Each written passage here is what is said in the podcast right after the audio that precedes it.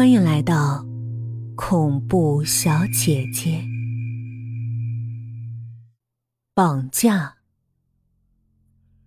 富豪林斌刚出生的儿子被绑架了。歹徒在第一天打电话勒索赎金之后，便再也没了消息。莫非孩子已经遭遇不测？一阵手机清脆的铃声响起。刑警队的队长孙彤如中了箭的兔子般跃了起来。自从一个星期前，本市富豪林斌刚出生的儿子在医院被人冒充医生抱走后，刑警队的同事们已经整整七天没睡过一个好觉了。在这一个星期中，警方投入了大量的人力物力追查歹徒的身份，却一无所获。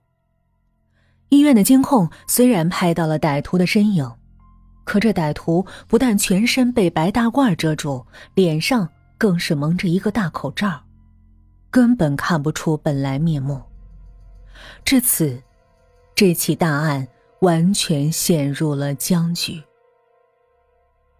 奇怪的是，足足一个星期过去了，歹徒除了第一天打电话给林斌要求一百万元赎金之后，便再也没打电话跟林斌联系。要知道，刚出生的新生儿极难照料，大伙很难想象，歹徒会一把屎一把尿的照料刚出生的小孩所以，最坏的可能是，新生儿体弱，已经遭遇了不测。所以，最坏的可能是，新生儿体弱。已经遭遇了不测，所以歹徒无意再跟林斌联络。若真是如此的话，这件绑架案很可能会变成一桩悬案。这时，连接着林斌手机的监听器里传出了一个阴沉的声音：“林先生，给了你一个星期的时间。”总该把现金准备好了吧？林斌急忙道：“准备好了，我的儿子。”但那阴沉的声音根本就不给他插嘴的机会，自顾自的说了下去：“现金用旧钞，我连号。具体交钱地点，明天再通知。记住，提好钱，做好准备，不许报警。”否则，随着这歹徒的冷笑声，电话里传来一阵婴儿的大哭声。林斌心痛的大声叫着：“不要虐待孩子，我给钱就是。”但他没有等到歹徒的回答，电话挂断了。一旁的孙彤暗暗捏了一下拳头。明日交赎金时，便是这歹徒的末日了。晚七点前，将一百万现金放到城外公爵山庄后面的第三个垃圾桶里。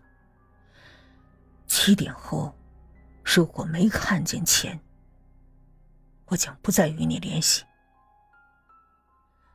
听到这段话时，孙彤。忍不住骂了一句粗话。接到电话已是晚上六点半了，公爵山庄离城里颇远，就算争分夺秒赶到公爵山庄，也要半个小时。也就是说，歹徒根本没给警方准备的机会。尤其可恶的是，通往公爵山庄的盘山路只有一条。警方跟着孙彤一起开车上山，肯定会让歹徒有所察觉，到时很可能会发生变故。该死！孙彤大声下令：“小刘、小吴，用最快的速度从公爵山后山转上去。路虽然差了点可比盘山路近了不少。早一分钟做好布置，便多一分逮住犯罪分子的机会。明白了没有？”时间紧迫，一旁心急如焚的林斌也拿起手提包往车里奔去。半个小时正好赶到公爵山庄。若出现路阻等意外情况，那可真是欲哭无泪了。二十分钟后，一路驾车风驰电掣的林斌总算是看到了城郊公爵山的盘山路。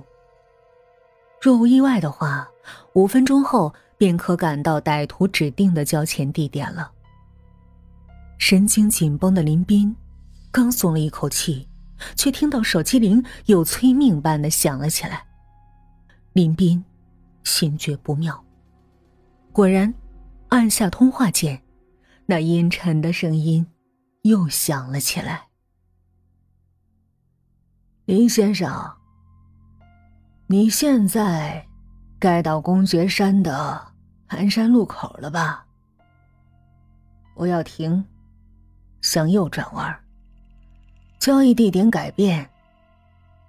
你一路开车到公爵山对面万松岭山顶，我会给你下一步指示。果然没那么简单，现在的人警匪片看多了，哪会那么轻易将真正的交易地点暴露出来？尽管林斌早有准备，也忍不住大骂一声。警方为了不暴露目标，肯定全在公爵山后山往上赶。这边一个电话让自己往右拐，警方飙车技术再好，也根本没有可能赶上来。后面虽有孙彤和其他几名警察吊着，可在大部分警力被甩的情况下，林斌根本不指望孙彤他们几个能抓住歹徒。想到这儿，林斌反而有了种松了口气的感觉。只要儿子能平安回来，其实他根本不在乎这一百万。若不是怕歹徒拿了钱却不放人，林斌根本不会选择报警。从这几个回合较量中，林斌发现，这歹徒奸诈异常。仅从这歹徒绑架后足足沉默了一个星期，让受害方等的几乎疯狂的不计后果才联系的方式，便可看出，这次交易肯定还有后手。警方人赃俱获的可能性很小。林斌猛一咬牙，方向盘一转，加速。往万松岭的山顶，狂飙了上去。